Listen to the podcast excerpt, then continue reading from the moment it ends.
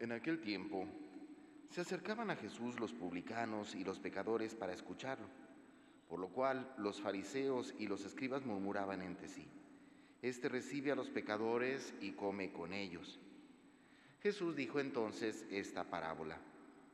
¿Quién de ustedes, si tiene cien ovejas y se le pierde una, no deja las noventa y nueve en el campo y va en busca de la que se le perdió hasta encontrarla? Y una vez que la encuentra, la carga sobre sus hombros llenos de alegría, y al llegar a su casa reúne a los amigos y vecinos y les dice, alégrense conmigo porque ya encontré la oveja que se me había perdido.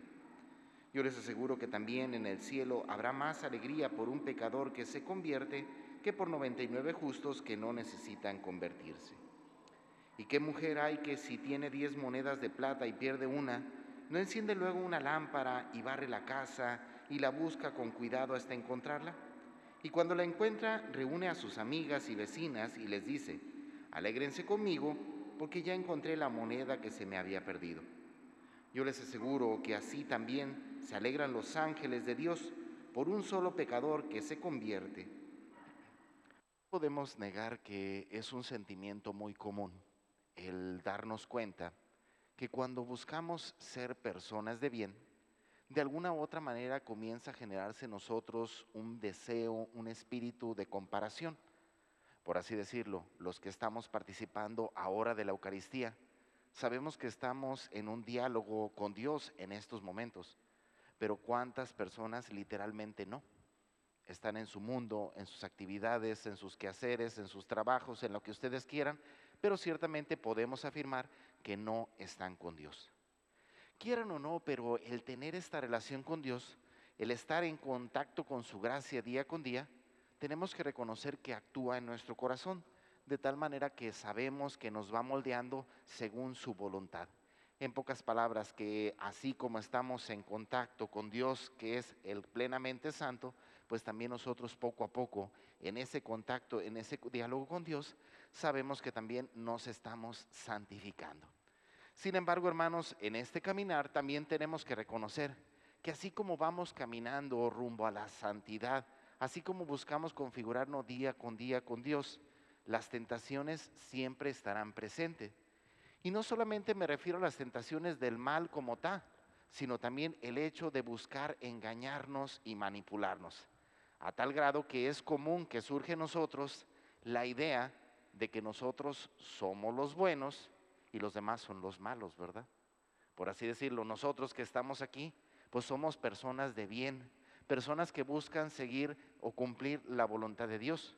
Pero también reconocemos que los que están afuera son gente de mal vivir, si así lo queremos decir.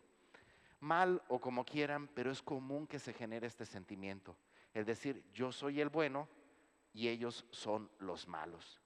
Sin embargo, hermanos, tenemos que reconocer que en la vida cristiana las realidades no son así decía un santo, ponte a considerar que si esa persona a la que tú criticas por ser mala, Dios le hubiera dado los dones que te ha dado a ti, él desde cuándo sería ya un santo, ¿verdad?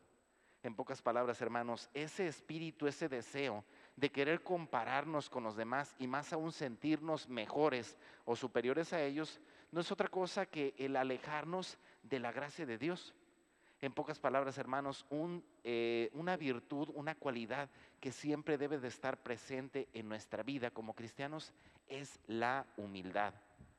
Qué bueno que seamos personas de bien. Qué bueno que seamos personas que buscamos acercarnos a Dios. Pero no porque busquemos ser personas de bien, no porque busquemos estar cercanos a Dios, quiere decir que seamos mejor que las demás personas. Es muy curioso, pero Santa Teresita del Niño Jesús ella se consideraba como la peor de las pecadoras. Muchos en esa afirmación que ella hacía la cuestionaban y le decían, ¿cómo que eres la peor de las pecadoras y desde muy niña entraste al convento? O sea, tus padres siempre fueron padres muy cristianos que te acompañaron, que te guiaron y a los 15 años ya estabas en el convento. O sea, ¿cómo puedes decir que eres la peor de las pecadoras? Y dice, soy la peor de las pecadoras porque por lo mismo Dios me puso en el seno de una familia muy cristiana y desde muy temprana edad me hizo entrar al convento. Porque si fuera otra la realidad de mi vida, estaría completamente perdida. Fíjense qué curioso, ¿no? una perspectiva de una persona que siempre ha estado cercana a Dios, más que considerarse como cercana y superior a los demás, se descubre lo más pequeña, porque dices, esa gracia que tengo de parte de Dios es una gracia inmerecida, y si Dios me la ha dado es porque sabe de qué pie cogeo, ¿verdad? En pocas palabras, hermanos, nos damos cuenta que es verdad. Dios ha puesto en nosotros grandes virtudes, grandes cualidades, grandes dones, pero no perdamos de vista eh, que si Dios nos ha dado esas cualidades y esos dones, es porque sabe el clase de personas que somos, ¿verdad? Es porque sabe cuáles son nuestras debilidades. Y en ese sentido, la gracia de Dios trata de suplir la realidad del pecado y llevarnos por el camino del bien.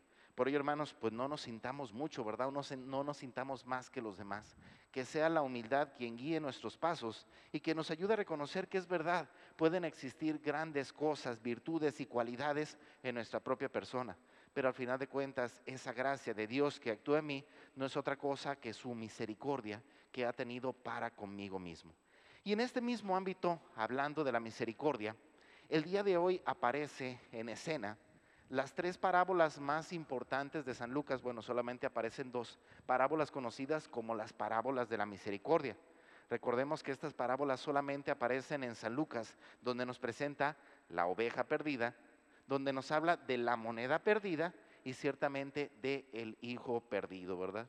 En este sentido, entonces reconocemos un rostro que pocas veces consideramos de parte de Dios.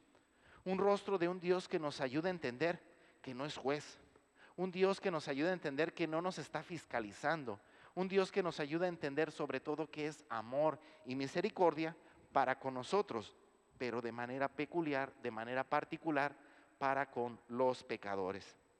Así es que hermanos, reconozcamos que si constantemente experimentamos la presencia de Dios en nuestras vidas, no es otra cosa que la acción de Dios porque ha reconocido tu realidad de pecado. Pero en esa realidad de pecado puedes experimentar la misericordia de Dios y descubrir tu grandeza. Porque solo aquel que descubre su pequeñez delante de Dios, descubre la grandeza que existe en sí mismo, al hecho de saber que aunque seamos indignos, la gracia de Dios nos ha hecho hijos suyos, la gracia de Dios nos colma de sus bienes día con día. Bueno, hermanos, pues pidamos a Dios de manera especial en este día que nos ayude a reconocer en nuestra vida ordinaria la gracia inmerecida de Dios. Es verdad, puede que existan muchos dones, cualidades, virtudes, cosas buenas en nuestra vida, pero no, no, pensemos que esas cosas en nuestra vida son por mérito nuestro. Es la gracia, es la misericordia de Dios que ha puesto su mirada en cada uno de nosotros y al vernos perdidos, tanto como la oveja como la moneda, pues en este sentido ha puesto su misericordia, su mirada sobre ti, sobre mí, sobre nosotros.